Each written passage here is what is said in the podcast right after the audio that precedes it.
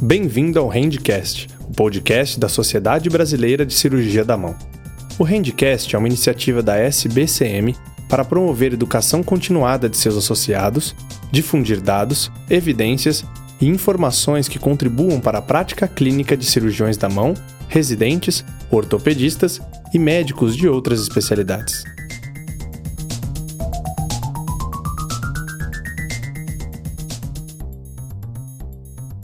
Olá a todos, bem-vindo ao Handcast.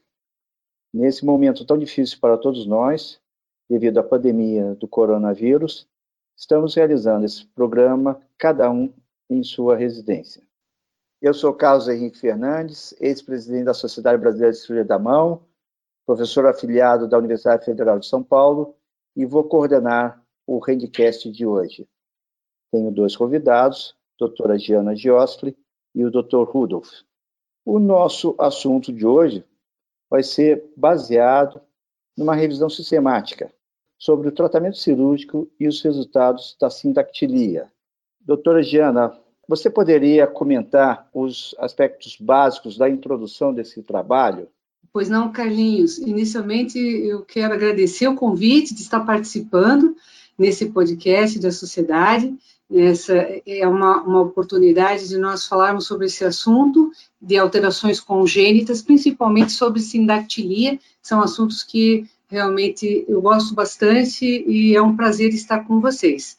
É, eu sou é, professora adjunta da Pontifícia Universidade Católica do Paraná, atuo como cirurgiã da mão no Hospital Universitário Cajuru, da PUC Paraná, e no Hospital Pequeno Príncipe, aqui em Curitiba, é, e é, na sociedade, eu sou responsável pelo serviço de ensino e treinamento em cirurgia da mão do Hospital Universitário Cajuru. É, então, inicialmente, conversando sobre essa parte do, da, da revisão sistemática, é, ela é uma, foi uma revisão sistemática feita pelo grupo do, do Royal North Shore é, Hospital, de, que é o serviço do professor Michael Tonkin, é, que é uma pessoa que publica muito nessa área de mão pediátrica e uma contribuição bastante importante é, na atual classificação das alterações congênitas de membro superior, que é a OMT. E esse grupo fez uma revisão sistemática dentro dos critérios PRISMA, é, foi a, ah, feita a, a o registro dentro do National Institute of Health Research, no, que é o Prospero. Então, dentro de todos os, os, os preceitos ideais para uma revisão sistemática, mostrando essa, essa parte do método bem interessante, é, com uma pergunta específica sobre se é, diferentes técnicas para o tratamento de sindactilia simples e complexas, é, se elas têm diferença na, em relação a principalmente os resultados. Então, seria essa a nossa preleção sobre a, inicialmente, sobre essa revisão sistemática. Perfeito. Rudolf, você quer acrescentar? Não, eu achei um. Bom, me chamo Rudolf, é, eu sou cirurgião de mão, com instrução formal na UERJ, né, professor Zé Maurício, mas eu não sou ortopedista, eu sou oriundo da cirurgia plástica. Minha formação foi no Instituto Nacional do Câncer. É, atualmente, né, eu trabalho como médico no Instituto Nacional de Traumatortopedia, na área de microcirurgia, e de três anos para cá eu me tornei médico adjunto do Hospital Estadual da Criança aqui no Rio de Janeiro. Uh, em relação ao trabalho, realmente tem uma vasta revisão da, da literatura, é, comentando vários aspectos, pelo menos os principais, do tratamento cirúrgico da sindactilia. Bastante interessante. Bom, então, como os dois comentaram, a gente vai comentar sobre a sindactilia e sobre esse trabalho. Né? Então, uma revisão sistemática, bastante é, é, robusta. Né?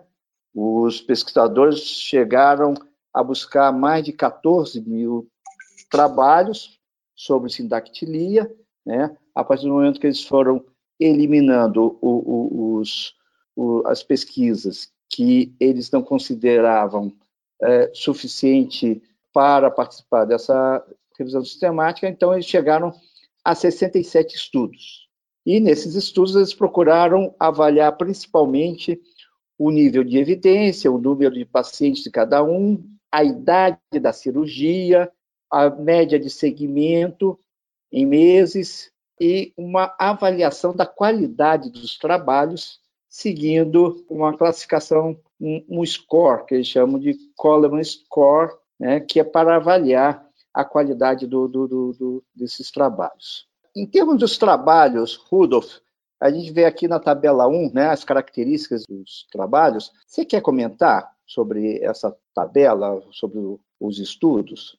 É, na realidade, gente faz, passa um panorama né, de identificação dos trabalhos e depois exclusão desses dados, mas é, eu acho que, na verdade, ele se transforma bem importante no sentido quando começa a comentar cada procedimento cirúrgico isolado nas suas. É, é, cada procedimento na, na, nas etapas de tratamento da sindactilia. Não tenho nada a falar do ponto de vista estatístico em relação a esse trabalho. Ok. Giana? Então, foram de, de todo, toda, todos os, os artigos que foram inicialmente captados, é, restaram 67 estudos apenas que foram avaliados. Né? E nesses 67 que foram avaliados segundo esse score de Coleman, que você citou, Carlinhos, é, eles foram considerados nível de evidência 8, portanto, ruins, né? uma evidência ruim. Em qual sentido? Não é que os trabalhos que, que foram que estão sendo avaliados são ruins, é que não existe, na verdade, uma padronização. Né? Então, acho que isso que é o, o mais importante. E, e outro, outra questão nesses trabalhos é que eles incluem tipos diferentes de sindactilia para uma mesma avaliação. Então, eles acabam é, avaliando nos seus resultados tipos de sindactilia, como, por exemplo, incluem as, o tipo de sindactilia é, complicada, que seriam aquelas ligadas a síndromes e, e sindactilias mais complexas, né? Acho que seria só isso para complementar o que o Rudolf falou. Perfeito. Então, resumindo tudo que vocês falaram, né, a maioria dos trabalhos foram relatos de caso, né, então são categoria 8, na questão de evidência, e o número de pacientes varia muito de cada trabalho para cada trabalho, a idade, né, e, e isso a gente vai começar a destrinchar um pouco é, essa revisão sistemática, né, em termos de idade, tempo de segmento, e, e aí a gente tentar chegar a, a, um resultado que nos ajude no tratamento dessa é, doença congênita. Bom, uh, nos resultados, né, eles apresentam os resultados, então a gente já, já comentou aqui do, do tipo de, de, estudos. Agora, é, eu queria comentar da idade do paciente que é submetido à cirurgia. Como é que é a experiência de vocês? Em que idade chega esse paciente, na maioria das vezes, para vocês?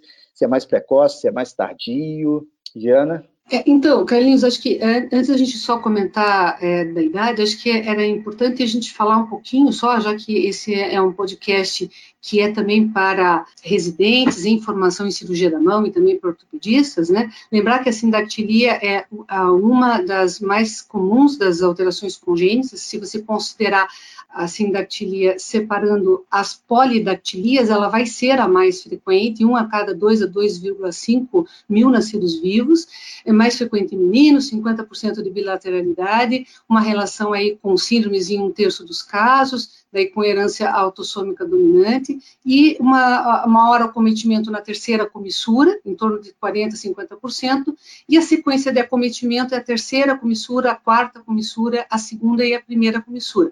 Acho que é bem importante a gente lembrar disso, e também lembrar que ela ocorre por uma alteração na apoptose interdigital, que é, na embriologia isso ocorre dentro daquelas quatro a oito semanas após concepção, então, especificamente a apoptose interdigital, que é a não separação, do, do, a morte celular entre os dedos, entre 47 e 54 dias, e é devido a uma falha no controle da expressão dos fatores de crescimento de fibroblasto da crista ectodérmica apical, e também um, um exagero de expressão de proteínas morfogenéticas, uma falta de regulação também na zona de progressão e na zona de polarização ativa.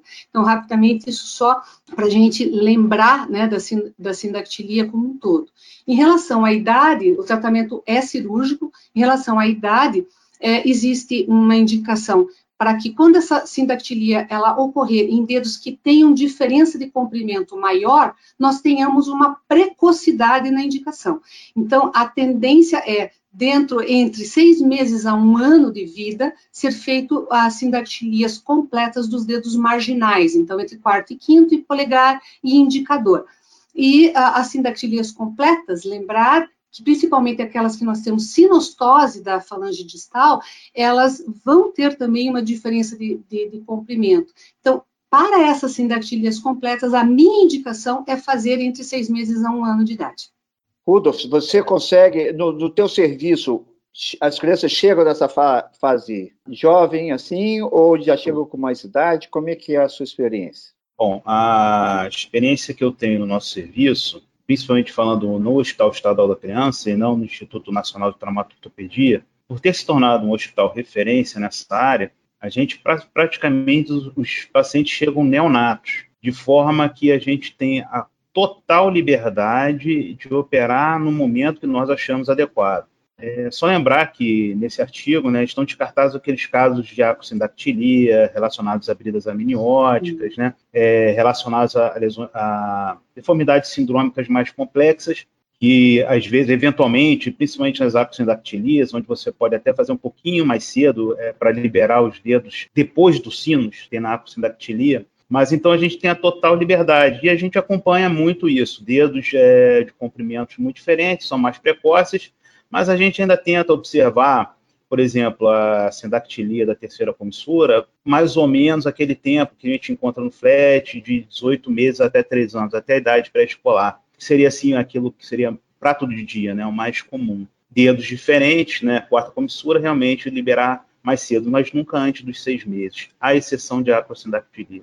Perfeito. É, eu acho que a, o, a questão da idade é muito importante porque às vezes acontece exatamente isso que você falou. Às vezes chega a criança com nem um mês de vida, né? A família muito ansiosa, muito preocupada, uhum. né? Querendo resolver o mais rápido possível e às vezes é trabalhoso para a gente explicar que às vezes a gente tem que esperar um pouquinho mais para a criança ter um, um tamanho ideal para fazer essa cirurgia né, e não com dias, às vezes. E também acontece o contrário, né? Às vezes, paciente já numa idade mais avançada, menos ideal, é que chega desejando fazer o tratamento cirúrgico, às vezes até na fase adulta. Então, isso é uma característica porque o tratamento cirúrgico, né, na idade, às vezes varia um pouco de acordo com o aspecto clínico. Então, às vezes fica difícil a gente tem que individualizar esse tratamento de acordo com a idade. Né? Bom, uh, outro aspecto que eu acho que é importante, é, que eu acho que é o que dificulta mais fazer a revisão sistemática, é o, o número diferente de técnicas cirúrgicas.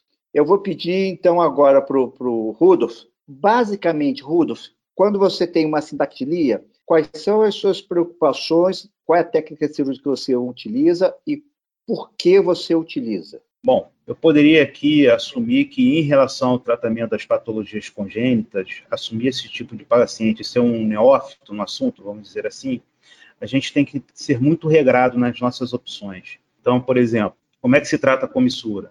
A gente trata a comissura com um retalho dorsal. Quer dizer, existem outras formas de tratamento, mas o retalho dorsal é o que a grande maioria faz e é o que dá, na minha opinião, os melhores resultados. Em particular, eu uso a técnica do Omega Flap. A doutora Giana deve estar muito familiarizada porque ela deve ter aprendido na fonte como se faz esse tipo de cirurgia. Então, tratamento do retalho dorsal marcado em Omega Flap. A separação dos dedos vai seguir o padrão, né? Ah, vai ser em zigue-zague, né? Como proposto por Prone. Não, nós não mudamos absolutamente nada disso. Agora, quando a gente tem uma sindactilia complexa, a gente ainda faz um retalho é, de hiponíquio, para reconstruir a paroníquia, né? Tipo bucranco. Agora, uma coisa é interessante que tem me ajudado muito no tratamento desse paciente é realmente não negligenciar ah, o emagrecimento dos retalhos, quer dizer, tirar um pouco da gordura no sentido de facilitar o fechamento sem tensão. E quando você é um pouco mais agressivo, desde que você respeite ah, os feixes neurovasculares, etc., você se torna mais fácil. Inclusive, até a extensão de pele a ser enxertada, ela diminui. E outro aspecto importante comentar é que quando a gente a gente enxerta, né, aquele segmento que faltou, mas tem que ter muita aderência técnica a fazer esse enxerto com enxerto de pele total. Nós tiramos pele total é, da região inguinal, né, tentando a não ser muito medial, a espinha canto superior, no sentido de não trazer pelos pubianos né, para a mão numa época mais tarde. Bom, resumindo, seria basicamente isso. É, Giana, então, como você faz a comissura, sua incisão para separação, que são os pontos chaves da cirurgia da sindactilia, né? Então, Carlinhos, acho que primeiro é só referendar aqui a revisão sistemática, em que ele aborda de uma forma muito interessante esses tipos de cirurgia que existem. Inicialmente, falando sobre a questão da comissura, e qual seria as quais seriam as técnicas para a liberação especificamente da comissura. É, segundo, quais seriam os tipos de liberação interdigital, né? O, o Rudolf acabou de citar a, a, a mais comum, né, na maior parte dos trabalhos, que é a zigue-zague distal, e por último, que o Rudolf também citou, essa, esse retalho de confecção para fazer uh, o contorno interdigital interno dos dedos liberados, quando a sindactilia é completa. Então, eu acho que a primeira coisa bem importante na escolha da técnica é a gente diferenciar se essa sindactilia ela é parcial ou se ela é completa. Porque para a sindactilia parcial, na maior parte das vezes, nós vamos, nós só vamos ter um, uma alteração de pele e a pele está mais solta, ela é mais facilmente deslizável, os dedos estão mais separados e você e te permite técnicas em que você não precise utilizar é, enxertos de pele. Então, existem vários retalhos, eh, desde retalhos modificados de zetaplastia, eh, até outros retalhos também, continuando esse avanço do dorso, que, que é um, o retalho mais utilizado também é, é, nesses trabalhos dessa revisão sistemática. É, atualmente, bom, o que, que eu faço? Eu sempre fiz o retalho, que seria uma variação do retalho descrito pelo flat, então é um retalho dorsal retangular, com uma variação palmar, que você pode fazer ou é, em T, ou ela como se fosse um flapzinho retangular na parte palmar. A continuidade sempre eu fiz em zigue-zague, e a borda interna dos dedos é o retalho do buque granco, que foi descrito inicialmente pelo buque granco, que se, se faz um tipo de um S distal e cobre as duas partes internas. Então, é, em relação ao uso de enxerto, é, sempre preconizei o uso de enxerto no dorso, principalmente no dorso do espaço interdigital, para que você não faça uma retração dessa pele uma, na tentativa de fechamento primário. Porém, existem alguns retalhos que, que podem ser utilizados, é, como o, essas variações geométricas do retalho dorsal, principalmente os retalhos que eles simulam uma ampulheta esses retalhos porque a comissura é em forma de ampulheta. Então, esses retalhos que formam uma ampulheta no espaço intercomissural, eles é, propiciam uma melhora dessa comissura para que ela se mantenha no tamanho é, largo e profundo. Acho que o Rudolf quer, quer, quer complementar nessa linha. É, na realidade, eu não gostaria de complementar, eu gostaria de realmente fazer uma pergunta visto que eu acredito que a senhora é, deva ter tido muito contato com esse retalho, é, o Omega Flap, que foi é, desenhado por Gilbert, é, o que, que, faz a senhora pensar que ele não seria adequado partir para um, uma modificação de flat? É, então, é, o retalho, esse, o ômega, ele é alargado no dorso do dedo. Né? Ele, ele faz somente uma, um avanço para que você cubra um pouco melhor a parte interna, porém ele pode fazer alguns excessos que propiciem uma necrose dessa parte do, do retalho. É, eu, particularmente, sempre trabalhei com o retalho dorsal, que é o retalho descrito por Flat, e atualmente nós estamos no meio de uma, de uma modificação aí de técnica, porque nós estamos fazendo um trabalho randomizado, controlado, é, que é justamente o que essa revisão sistemática ela, ela sugere no final, que sejam feitos trabalhos controlados uh, fazendo uh, comparação de técnica dos retalhos dorsais, de algum retalho dorsal, com retalhos uh, usando enxerto e sem enxerto. Então, é, é, o que nós estamos atualmente fazendo, é um retalho em tipo ampulheta, para que seria uma variação desse ômega também, que é feito pelo Gilberto, e que é, ele, ele cobriria um pouquinho mais, só que ele estreita a comissura é, para fazer a, o formato em ampulheta um pouco melhor, simulando uma comissura normal. Rudolf, quer complementar?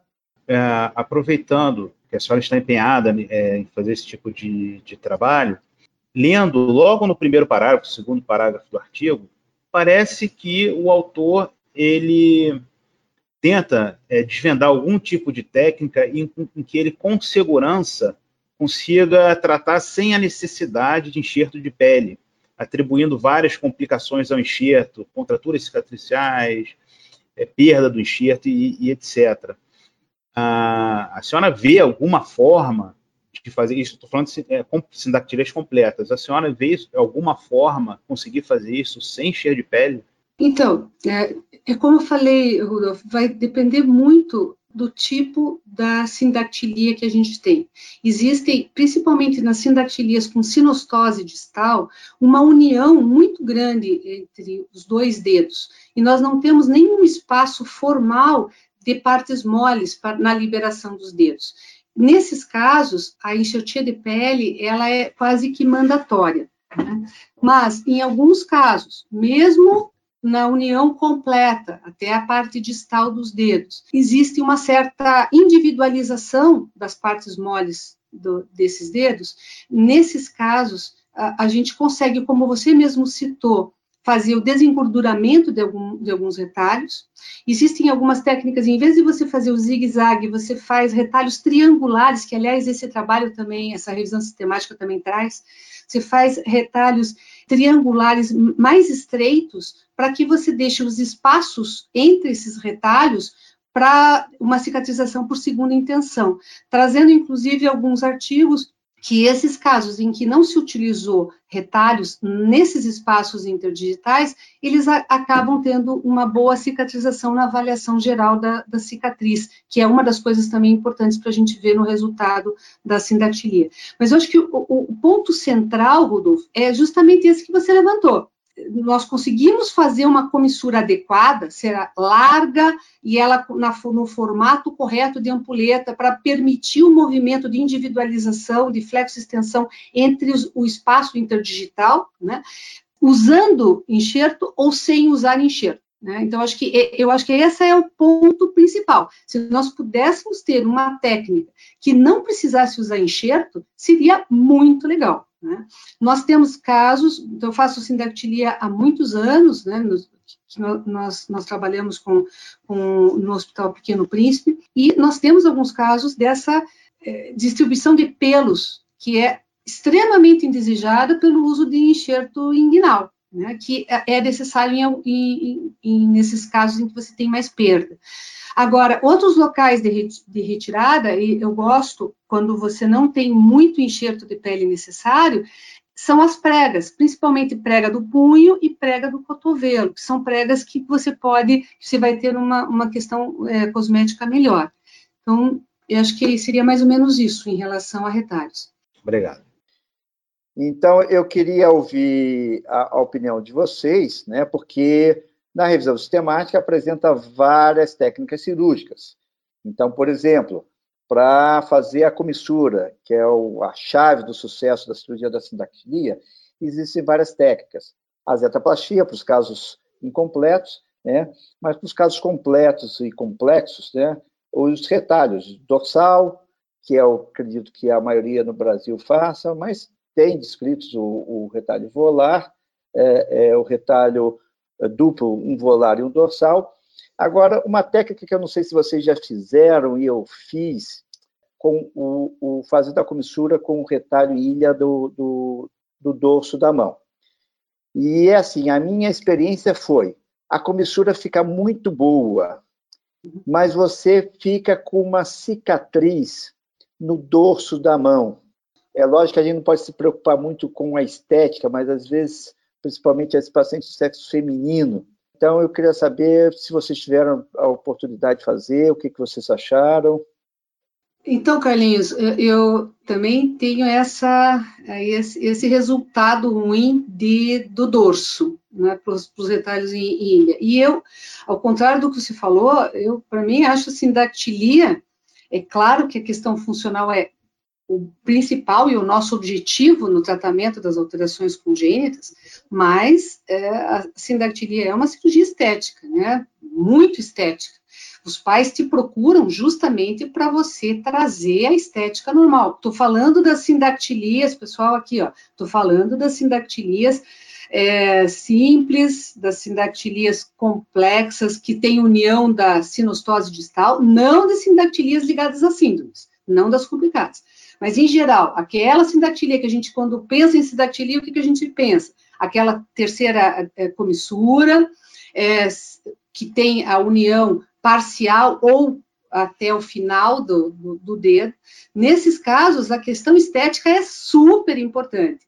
E a queixa dos pais é bastante grande sobre essa cicatriz que fica no dorso por esses retalhos em ilha. Apesar de, como você falou, como ele é um retalho que, em geral, é baseado em, uma artéria, né? É, a metacárpica dorsal, você consegue fazer uma cobertura fantástica para a comissura e fica com uma pele frouxa, solta, é bem interessante. Acho que nunca vai ter web creep nessas, nessas, nesses casos, né? Perfeito. Rudolf?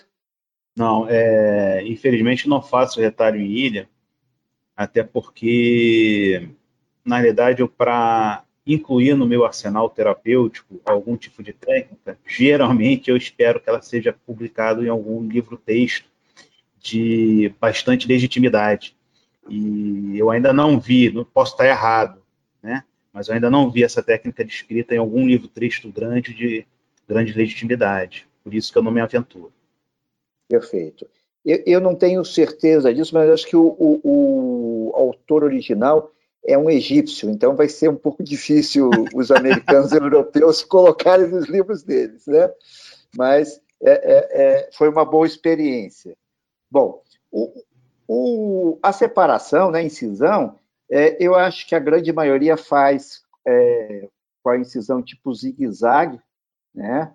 Nós tivemos lá na escola uma experiência com, a, com o retalho retangular, o, o, o, nosso amigo Luciano, lá do Belém do Pará, foi tese de, de doutorado dele, né? Também com bons resultados. Não sei se vocês tiveram já a experiência de fazer o retalho retangular. Jana já fez, Rudolf? O retalho retangular, que é o do flat. Então, é o que, é, que é, é o que nós preconizamos. Você faz, não, não, não para comissura, para separação.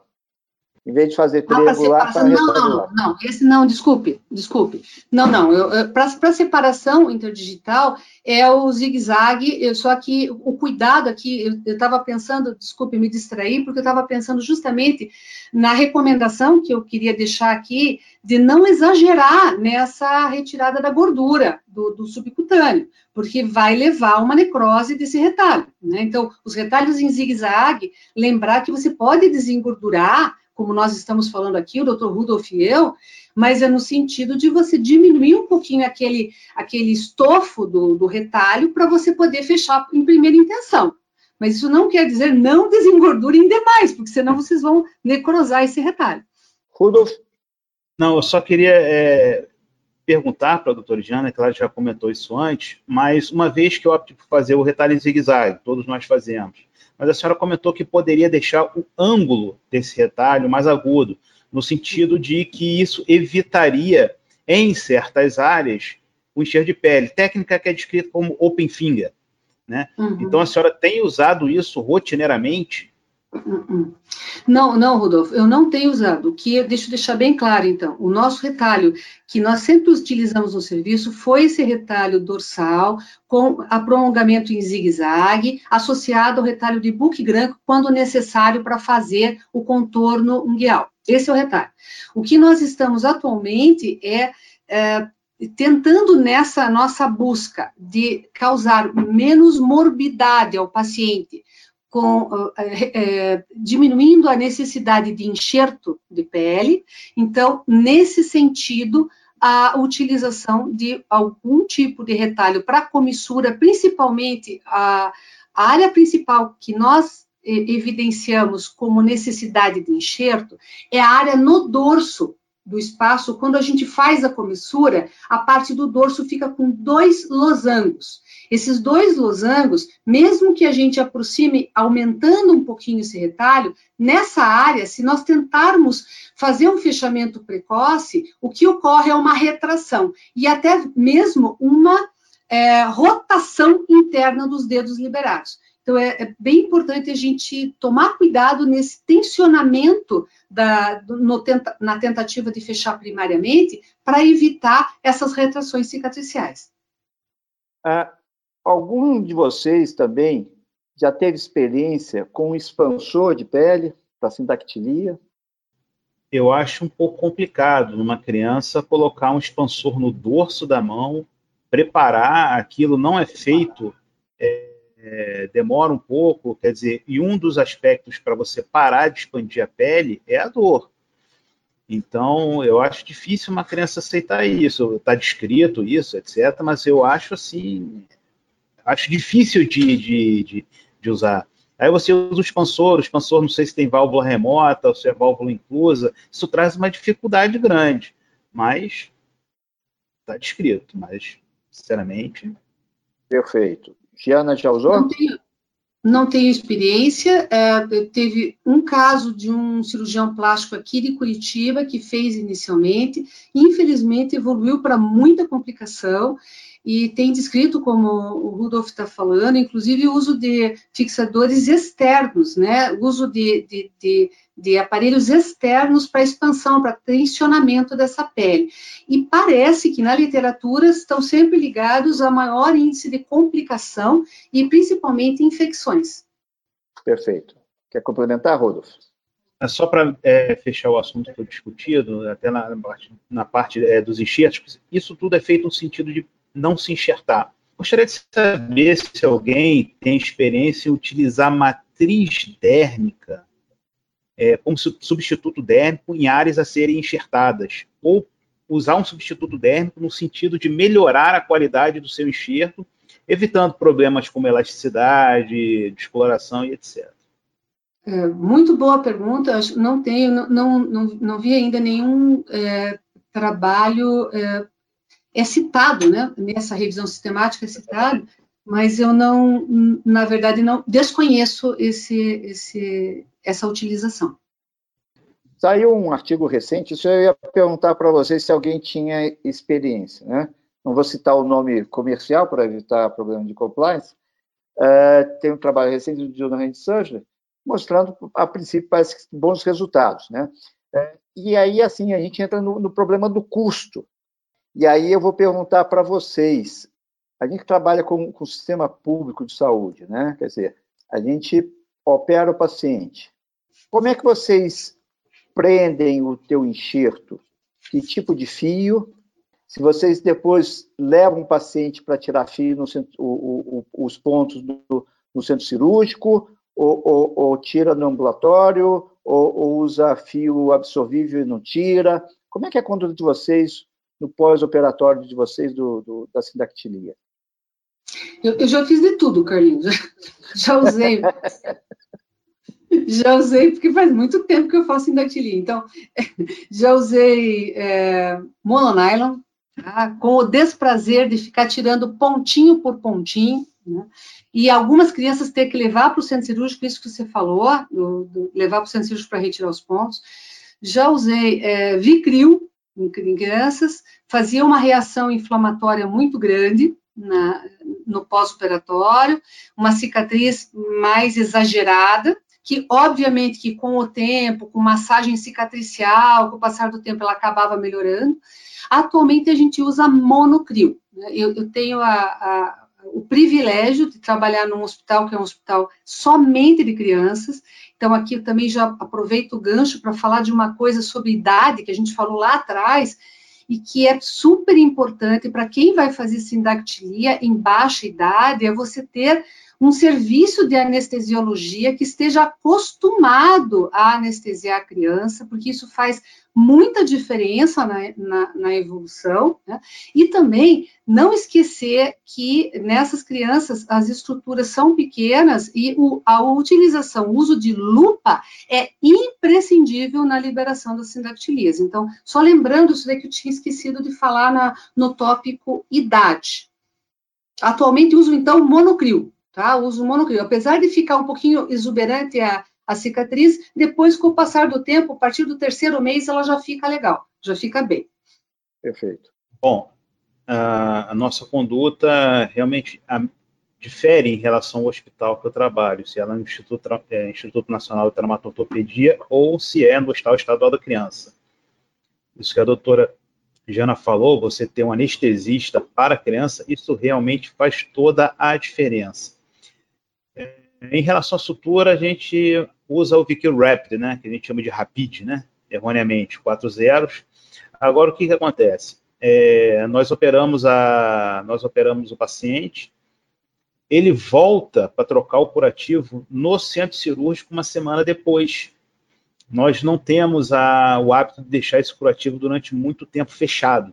Então, ele, nosso dia de operar, por exemplo, quarta-feira, quinta-feira ele vai de alta, na outra quinta, de manhã cedo, interna em regime de hospital, re renova o seu curativo e só a partir do segundo curativo é feito no ambulatório.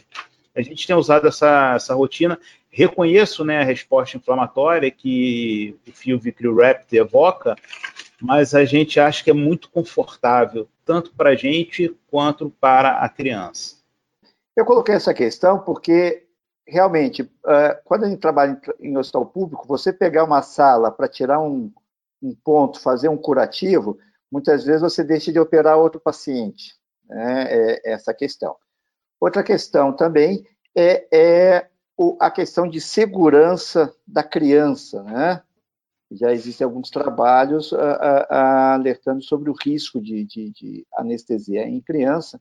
Então, quanto menos anestesia, melhor. Mas eu acho que o importante é ficar claro que, assim, cada cirurgião, de certa maneira, ele vai conseguir fazer o, o, o tratar os seus pacientes de acordo com as condições que ele tem é, no hospital que ele está trabalhando.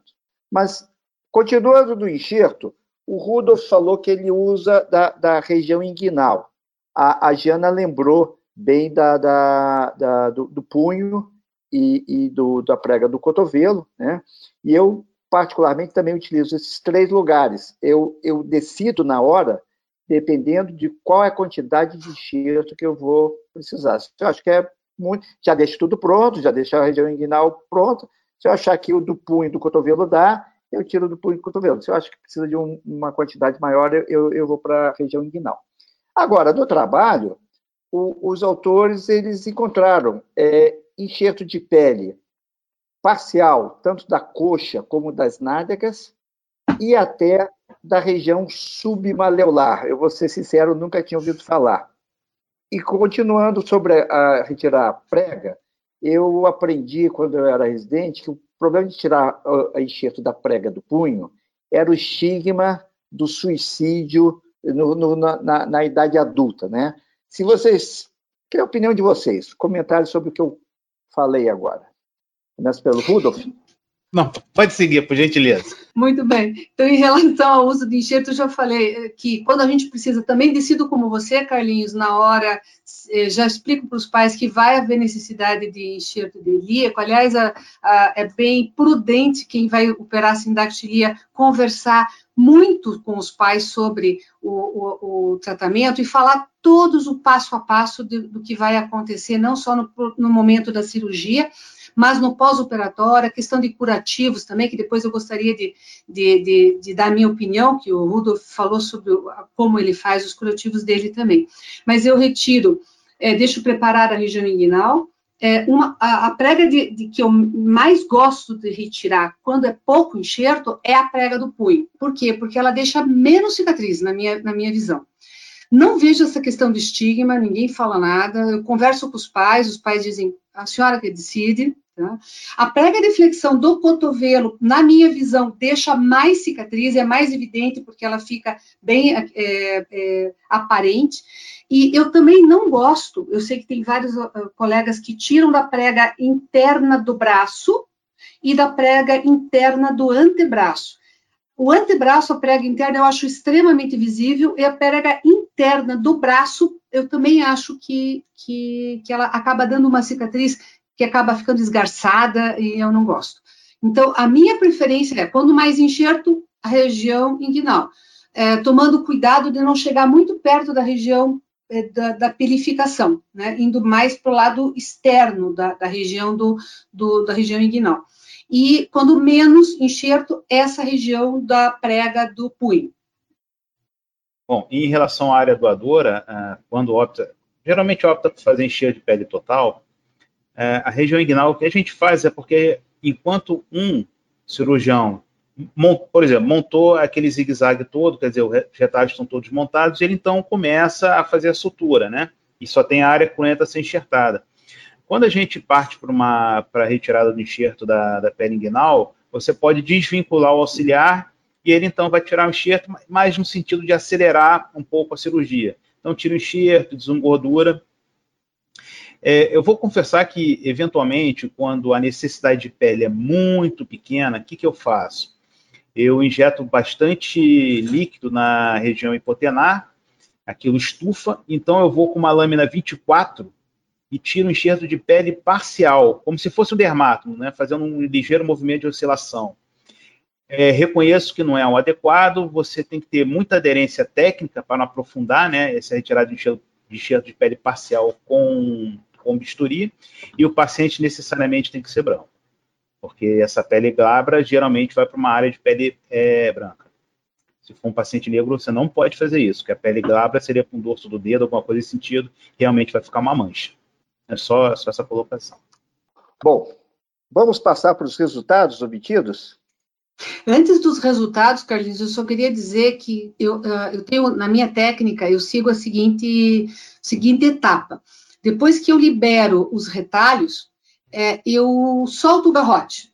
Eu solto o garrote, deixo o tempo suficiente para soltar o garrote e vou fazer a retirada do enxerto, né, que vai depender de onde eu vou retirar, quando muda bastante na região inguinal. Então, eu dou esse tempo, independente de retirar ou não o enxerto, eu dou esse tempo de é, para fazer a hemostasia. E quando eu coloco o enxerto de pele, eu já não tenho mais sangue naquela região. Então, quando eu termino a cirurgia, eu termino a cirurgia sem aquele sangramento excessivo no curativo. Isso me permite a segurança de não abrir o curativo dentro da primeira semana. Tá? É claro, existem casos que a gente abre por uma série de outras razões, mas no meu normal, no nosso dia a dia, no Pequeno Príncipe, o que nós fazemos é liberar o dedo, fazemos o curativo todo acolchoado, fazendo gás entre os dedos, algodão, o chumaço, em geral a gente usa chumaço, depois eu faço um curativo fechando completamente a mão, tá? para que não tenha, não deixo nem o polegar de fora, porque às vezes a criança ela enfia coisa para dentro do gesso, nesse, e eu faço um tipo um gesso, de, como se fosse uma luva de boxe, com, incluindo até a região braquio, é, braquial. Então, eu faço um gesso braquio-palmar. Por que, que eu faço isso?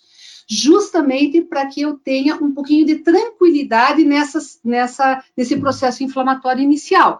Porque a criança ela não vai parar, ela vai continuar, ela só vai parar dentro das primeiras 24 horas depois da cirurgia depois ela vai ter vida normal. Vai subir em cadeira, vai cair de, de sofá, vai continuar a vida normal. Então, eu faço para proteção da minha cirurgia um gesso braquiopalmar no pós-operatório. E esse se mantém nesse período aí, dependendo da idade da criança, em torno de duas semanas. Quando a criança é de baixa idade, eu eh, faço um pouco antes, às vezes com 10 dias eu já estou abrindo o curativo. Nos nossos pacientes de SUS, são 15 dias.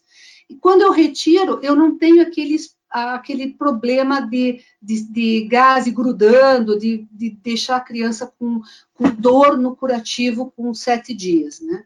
Então, esse é o nosso, o nosso protocolo. Daí, quando tira, já tira tudo e já começa a orientação para massagem cicatricial, hidratação e etc. Rudolf, você usa gesso também no pós-operatório? Olha, se, se você consegue antever que vai ter problema com aquela criança, alguma coisa desse aspecto, tem que fazer, tem que engessar. Essa, primeiro, o curativo é em luva de boxe, né? A gente chama de luva de boxe. A mão toda, toda ela fechada, envolta no curativo, antevendo qualquer tipo de complicação, gesso, né? Até o antebraço, cotovelo a 90 graus. E aí você tem certeza que esse curativo não vai ser retirado. É, eu vou passar obrigatoriamente agora para os resultados e complicações, porque nós estamos terminando o nosso tempo, a conversa está muito boa, muito interessante. Jana, você quer falar sobre os resultados do trabalho da, da, que eles avaliar, avaliaram a prega, a, a, a, amplitude de movimento? Como é que vocês avaliam Bom, o resultado de vocês? Primeira coisa, assim, eu acho que é bem importante é essa padronização na avaliação.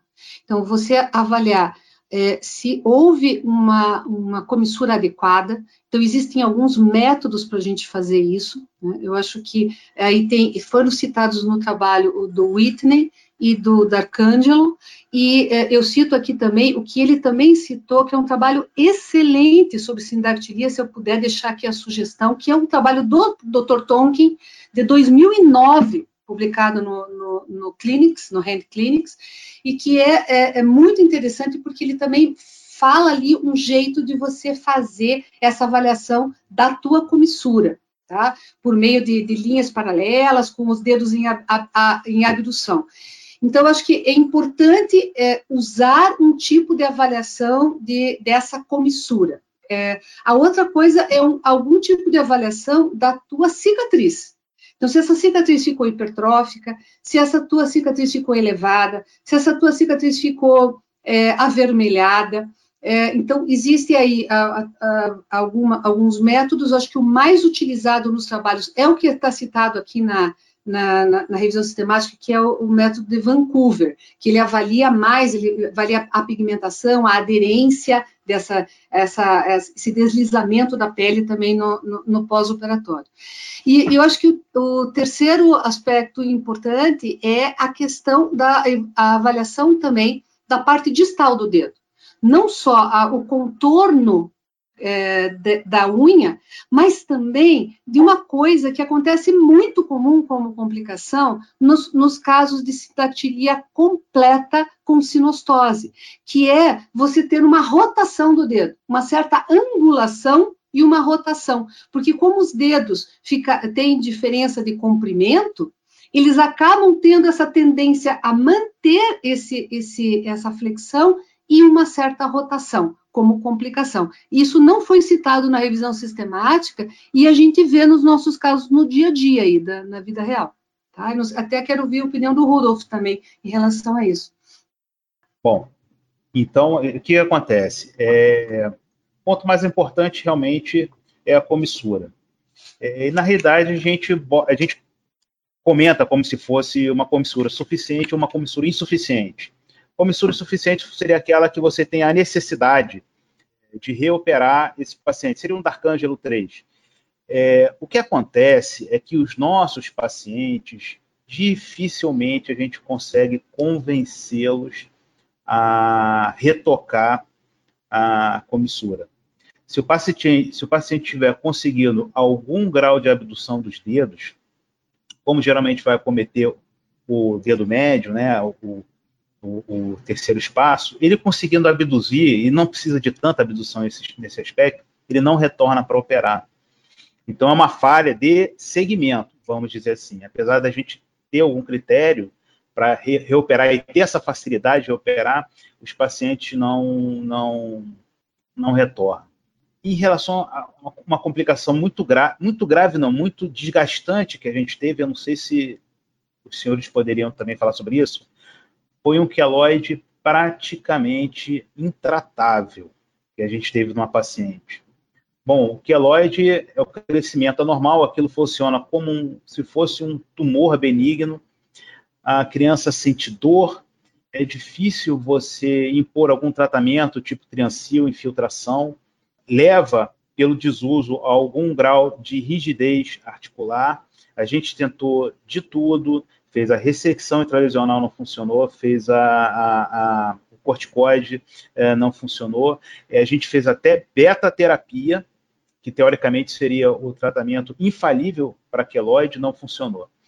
A última nossa tentativa foi retirar o queloide e fazer um novo enxerto com pele do próprio queloide. E a gente está conseguindo uma certa estabilidade, nesse caso, já há algum tempo.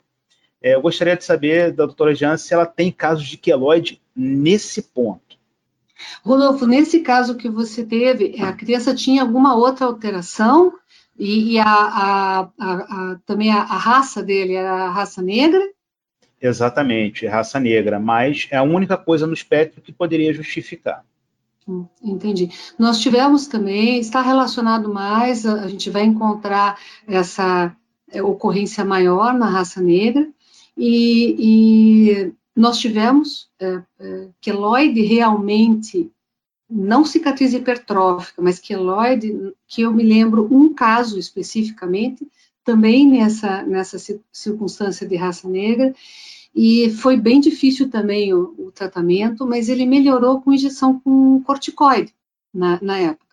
E evoluiu com uma, um resultado pobre, por assim dizer, porque a, a, a, houve aí o avanço da comissura, e um pouco de encurvamento do dedo, mas diante de toda a circunstância, os pais é, aceitaram o tratamento e continua, a gente continua o, o, é, avaliando e eles não querem operar esse, esse paciente. Né? Eu acho que isso que você falou é importante. Eu já falo para os pacientes essa possibilidade de um retoque de sindactilia lá para frente, porque a gente tem aí, com, a, com o avançar da idade, a possibilidade do avanço da comissura também, principalmente relacionado aos casos em que você tem mais resistência dos pais e do paciente à continuidade da hidratação da pele e da massagem cicatricial.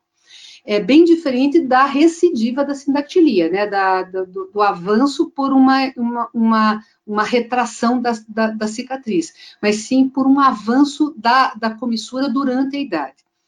É, então, eu também acho que é importante a gente conversar com os pais já e falar essa possibilidade de um novo procedimento cirúrgico aí na evolução. Viu, Rudolf? É, queloide mesmo, eu lembro de ter visto um caso, felizmente não era meu. Era um caso que realmente eu falei assim, o que que, faz, o que, que a gente vai fazer aí? O que qualquer cirurgião vai fazer aí? É realmente é um caso bastante grotesco, né? Agora, quanto a resultado, eu acho que o importante é, é, é como o artigo avaliou. O resultado da, da, da comissura, o resultado da, da, da, separação, né? e às vezes realmente um desvio rotacional ou angular, principalmente nas complexas, é, é, é, atrapalha um pouco o resultado, né? e o, o resultado também da, da polpa é, da, da região periunguial. Né?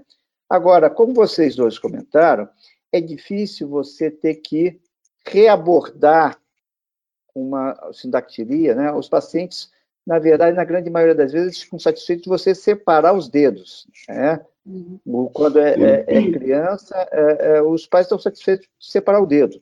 Se, se, se a comissura perder um pouco, se a, a, a região periunguial não ficou um pouco é, desviada, eles não ficam muito preocupados, eles ficam bastante é, é, satisfeitas com, com o, o resultado, né, na grande maioria das vezes. Carlinhos, eu quero falar, fazer uma consideração que nesse trabalho não ficou bem claro para mim, é a época que foi avaliado o teu resultado. Isso é uma outra coisa super importante. Lembrar que sindactilia, você avaliar com menos do que um ano o teu resultado, não vai ter um valor é, significativo. Por quê? Porque você tem que ter todo o processo de cicatrização da pele completa. E você tem que passar pelo período de hidratação, pelo período de massagem cicatricial, para que você tenha esse resultado adequado. Então, eu acho que isso é bem importante, né? Que os trabalhos que sejam incluídos e que a tua avaliação na sindactilia, inclusive quando se fala para os pais sobre quais são os passos do, do tratamento, é que a gente diga para eles: olha, nós vamos avaliar o resultado mais ou menos em torno de um ano porque existe uma tendência, obviamente, que quando você faz a cirurgia, acho que o Rudolf também pode confirmar isso, você também, Carlinhos, que faz sindactilia, com certeza, que inicialmente os pais ficam, nossa, mas ficou feio, olha como está aqui esse no dorso, né? Veja como está aparente, olha como está aqui o dedo, está inchado, está aumentado. Então, acho que é bem importante esse papo com os pais e, e bem esclarecedor de que a gente tem que ter paciência no tratamento e é, persistência na massagem e na hidratação da pele. Perfeito. Rudolf, quer complementar? Eu gostaria de saber é, da doutora Giana se ela usa de rotina luvas confeccionadas para esse tipo de paciente, se ela acha isso necessário. Porque a senhora falou dos pacientes, eu acho que eu, os pacientes que eu tenho têm uma demanda estética muito menor, apesar de eu ser cirurgião plástico, porque a minha demanda é menor. Quer dizer, é o, é, é, é, o que a senhora falou, é, o que o doutor Carlos falou, no sentido de que separou o dedo, está usando, conseguiu abrir alguma coisinha, está estável, as cicatrizes estão estáveis, né? Não, não tem dor, etc. Um, um arco de movimento que seja razoável, quer dizer, é o suficiente. O uso é, da luva, né? então, né? A pergunta é o uso da luva. É o uso da, da, luva. Em alguns pacientes, sim, a gente confecciona, faz a luva, principalmente naqueles em que você percebe que está existindo uma certa hipertrofia na cicatriz. Né?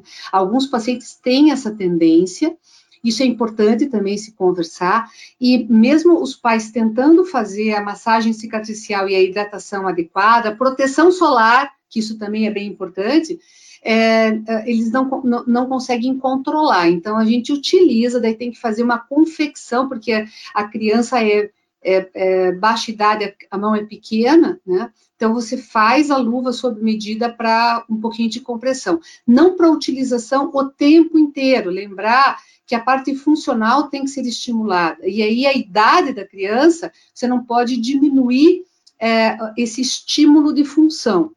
Então, é importante, eu, em geral, utilizo à noite, peço para a noite. Se você for perguntar sobre cicatrizantes de, desses, desses tipos de, de, de é, substâncias que a gente utiliza de, na cicatrização, não utilizo para sindactilia, não. Mas a, a hidratação e, a, inclusive, luvas com é, silicone também, a gente também adapta para melhorar a hidratação da pele. Acho que eu já falei demais, né, Carlinhos? Tá ótimo, Diana. Eu, para finalizar, eu gostaria de comentar o, o, as complicações que o artigo é, é, levanta em questão, né? Uma em termos de infecção, né? Que eles têm uma taxa de em torno de 3 a 12%, né? Os, os trabalhos variam, né? E o segundo que a gente já comentou aqui, que é a, a taxa de recuperação, né? Então, eu queria saber de vocês dois como é que está, é, se, se o, a taxa de infecção aproximada de vocês, se é, se é um problema sério, e, e, também falar da taxa de re, reoperação, que já foi comentado, mas eu acho que essa taxa de reoperação está muito ligado ao nível sociocultural também das pessoas, né? a exigência de cada um. Quer falar, Rudolf? Pois é, é, só repetindo, né, em relação àquilo que eu tinha comentado, quer dizer, os pacientes né, que ficam sob meus cuidados, eles têm uma demanda estética muito pequena. Então, retoque de cicatriz não existe. Uh, paciente querer substituir alguma cicatriz, algum enxerto que uh, ficou hiperpigmentado, quer dizer, eles também não têm condição de você indicar uma, um laser para tratar hiper, hiperpigmentação da pele que laser trata, inclusive, até queloide, né, naquela fase inicial, ali, vermelhinho e etc. Então, ah, nem pacientes com uma, uma comissura que eu, eu diria ser insatisfatória, eu consigo, na realidade, reoperar esses pacientes, visto que eles ficam eh, satisfeitos né, com, com resultados, às vezes, assim, vamos dizer assim, medianos, né? Basicamente isso. Infecção? Infecção, infecção. Pois é.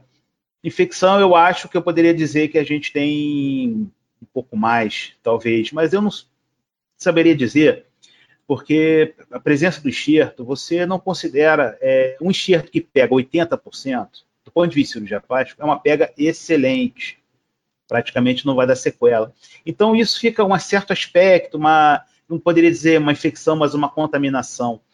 É, a gente tem alguma quantidade de secreção, etc., mas não que eu considere isso uma infecção. Consideraria uma contaminação, tecido superficial, quer dizer, nem antibioterapia a gente usa nesse tipo de caso. Realmente a gente costuma trocar no centro cirúrgico, é muito bem lavado, com todo o conforto, e mais ou menos isso. Carlinhos, não, não temos também infecção, é raríssimo, não, muito raro, muito raro infecção na sindactilia. E quando tem exatamente o que o Rudolf falou, é superficial e com um antibiótico comum a gente consegue reverter. Em relação à taxa de, de recuperação, como eu falei, nesses casos, principalmente é, quando você tem na terceira comissura, a comparação com as outras duas comissuras, se existe um avanço, a gente indica o retoque. Mas eu também não saberia dizer exatamente o percentual do que a gente indica. E também quero falar em relação a essa uh, talvez seja até uma, uma, uma, uma questão mesmo cultural, né? Da, vai, vai depender da, da, da pessoa para saber o resultado estético, mais do que simplesmente a liberação. Então, concordo com vocês também, bom? A conversa está muito boa, o artigo científico é muito bom, mas infelizmente nós temos um tempo a cumprir. Então, eu vou pedir para a doutora Giana e doutor Rudolf é, falar as considerações finais e se despedirem de vocês ouvintes. Então, eu, eu, vou ressaltar o que deixa esse, esse artigo, uh, que é uma revisão sistemática bem interessante, é, para que as pessoas se preocupem na padronização do passo a passo do tratamento é, nessas alterações congênitas, porque por serem alterações mais raras, a, as nossas séries são séries pequenas, porque nós não conseguimos juntar todas as séries. Então, acho que falar sobre isso e padronizar principalmente a avaliação desses resultados, tentar padronizar técnicas, eu acho que é bem importante esse, nesse sentido o artigo. Quero terminar agradecendo a, a oportunidade de falar sobre é, sindactilia com vocês e foi muito bom é, revê-los e, e, e, e, conversar com vocês, Carlinhos e Rudolf. É, bom, é, inicialmente, muito obrigado pelo convite. Né? Eu não sei se eu estou à altura né, do convite, mas eu agradeço mesmo assim. É, então, o que, que, eu poder, o que, que eu poderia dizer? É, Para quem pretende é, tratar é, esse tipo de patologia, talvez você não tenha a oportunidade de fazer várias cirurgias em cima desse paciente. O que, eu estou querendo dizer? Identifique uma técnica, identifique uma técnica que seja consagrada, faça ela com bastante aderência, para que você faça de forma correta e para que você não tenha é, resultados ruins e que possam te desanimar nesse caminho a seguir. Perfeito. Eu quero agradecer a presença, então, da Giana, do Rudolf, Quero agradecer à Comissão de Educação Continuada da Sociedade Brasileira de Cirurgia da Mão, que nos convidaram e escolheram esse tema e esse artigo. É, só lembrar para vocês que uh, o som desse programa de hoje pode ter ficado um pouquinho a desejar. Normalmente ele é gravado com um material uh, uh, profissional, mas infelizmente devido novamente à, à pandemia do, do, do Covid-19 aí nós estamos fazendo todos de casa, colaborando com a, o desenvolvimento da cirurgia da mão no Brasil. Um abraço, agradeço a todos. Você acompanhou mais um episódio do Handcast, da Sociedade Brasileira de Cirurgia da Mão. Não perca os próximos episódios. Se você utiliza o iTunes ou outra plataforma de podcasts, clique em assinar e receba automaticamente os novos episódios em seu aplicativo. Obrigado por sua participação.